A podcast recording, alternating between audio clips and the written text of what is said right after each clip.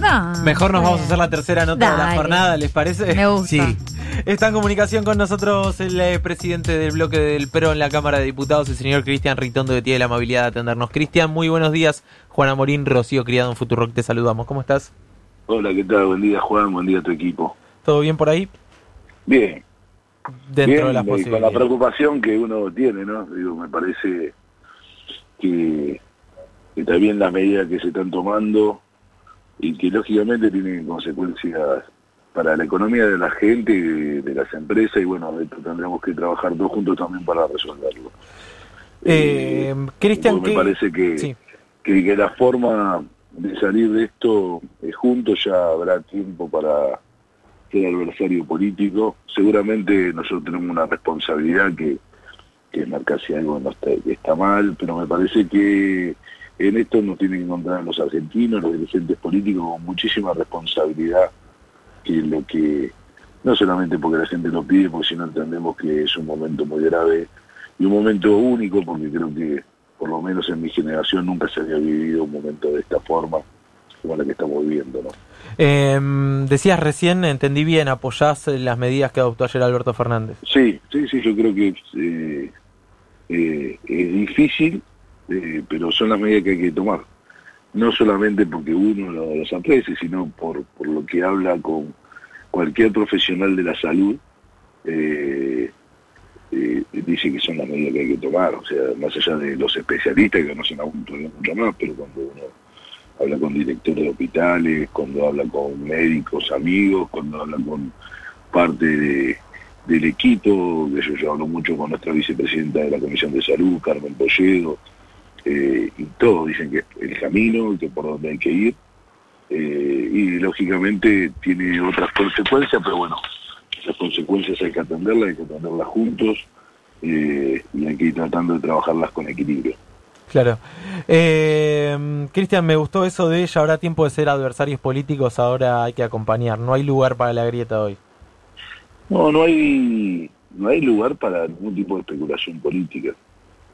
Eh, me parece que la Argentina, el mundo necesita, pero de, de la responsabilidad que tenemos como, como dirigentes políticos.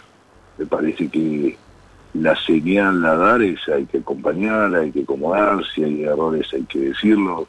Eh, la verdad es que nosotros desde el primer día que comenzó esto estamos en permanente relación, tanto sea por el presidente de la Cámara, Sergio Massa, como con ministro, como secretario, como personas cercanas al presidente, como el ministro del Interior, que don- donde nos van dando información y vamos intercambiando opiniones. Y me parece que esto es lo que hay que hacer en, estas épocas, que son épocas de guerra contra un- una pandemia que, que no sabemos en qué forma aparece y dónde aparece y que tenemos que, que intentar de, de, de por lo menos hacer ver a la gente a qué nos enfrentamos y el cuidado que tiene que tener. Recién escuchaba un enfermero argentino en Roma y, algo que empieza a desmitificar, ¿no? que más allá que algunos dicen de la muerte, él contaba de casos de chicos de 17 años, 35, gente de 50 años,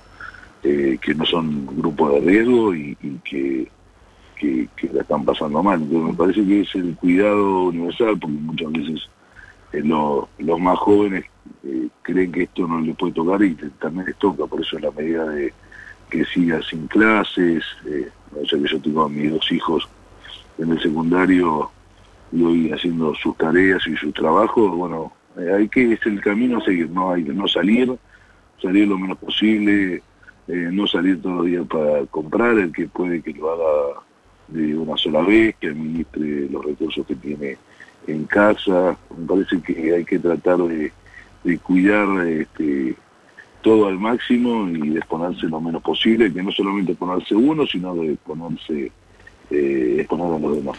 Ritondo, ¿cómo le va? Rocío creo que lo saluda. Hola, Rocío. Eh, ¿Qué pasa con eh, los sectores que están sacando ventaja, lamentablemente, de esta situación? Ayer el presidente hablaba de distintos empresarios. Uno entiende que también hacía alusión a lo que está pasando en Techín con el despido de 1.450 trabajadores. ¿Qué alternativa se puede pensar? Se está hablando, por ejemplo, de la posibilidad que haya eh, un decreto eh, antidespidos. ¿Cuál es tu visión al respecto?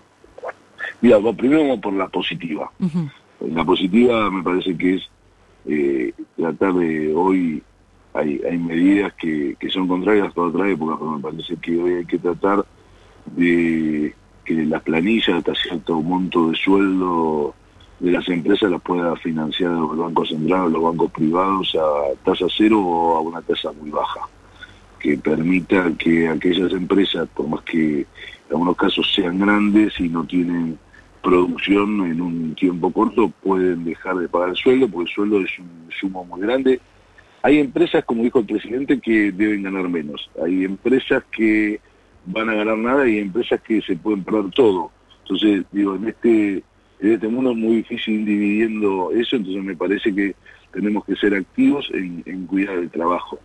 Eh, en pensar en, en el comerciante que si hoy tiene tres empleados no los va a poder pagar. Eh, no va a poder pagar el alquiler, no va a poder pagar el, el- el sueldo porque vive de lo que crece, ustedes lo saben, digamos. Y una no- ley y una ley antidespidos, ¿cómo lo ves?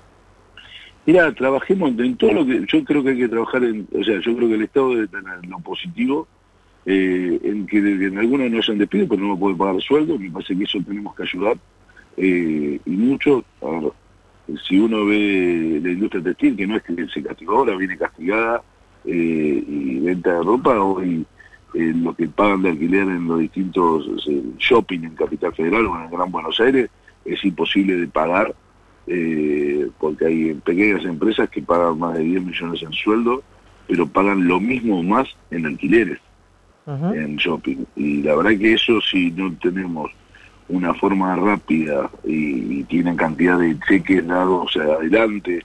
Yo cuento preocupaciones de gente con la que hablo y que tienen distintas industrias y, y distintos comercios. Me parece que hay que tener cuidado y lógicamente ni el Estado ni los privados hoy tienen que ser parte de, de, eh, de despedir gente. Me parece que hay que sostener, poner el hombro todos los argentinos para que no haya despedidos. Eh, y puntualmente el caso Techint, ¿cómo no lo analizas? Mira, yo no, eh, en el caso de Techín no sé si está eh, vinculado a la industria metalúrgica o a lo que tiene que ver con obras. Con la construcción. Eh, porque lo que tiene que ver con construcción es un sistema eh, absolutamente distinto, porque ahí tiene indemnización, se vuelve a tomar rápidamente. Pero igualmente yo creo que ahí no hay que despedir a nadie. Creo que todos tenemos que hacer el esfuerzo, eh, el Estado, los privados, todos, de sostener la masa salarial y a los asalariados que tenemos cada uno. Bien. Cristian, muchas gracias por la comunicación. Un abrazo. No, no, Juan, muchas gracias a vos y, y que se haga llevadera esto. y ¿Cómo la venís llevando de paso, así, fuera de, de- de contexto político? No, bien, porque tenemos mucho videollamados, sé yo, digo, eh, estamos teniendo dos o tres veces por semana interbloque, eh, estamos teniendo dos o tres veces por semana jefe de bloque con Sergio Massa, hoy empiezan a funcionar las comisiones en forma virtual, eh, con Nicolás Trota, con el ministro de Educación, en, en la Comisión de Educación. ¿Y Eh, desde lo personal? Reunión- Bien, bien, la verdad que tengo muy buena relación con mis hijos, con mi mujer. Este, lógicamente es otra forma, pero me, me, me- voy, al, al- me voy a- al balcón, este, me acomodo y desde ahí estoy todo el día. Ah, te mandan, te encierran en el balcón.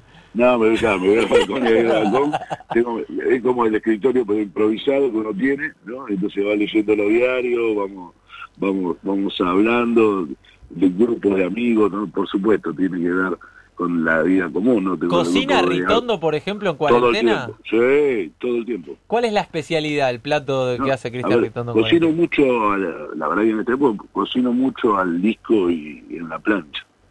Este, ayer hi- hice el pan para los sanguchitos de lomito, uno, uno tipo pampita, este, después hice unos lomitos a la noche, al, al mediodía era 29 y, y la costumbre hicimos unos ñoquis, un, un kilito de papa, 300 de harina, Muy bien. Te tira recetas, te la cancherea encima. No, hicimos, hicimos eso con, do- con dos salsitas, este, una con, con casé y albahaca y otra este, con una salsita de aceite y rúcula. Así que bueno, este, cocinan todos los días, entretiene un poco cocinar, los días de semana un poquito menos, a la noche trato de cocinar todos los días.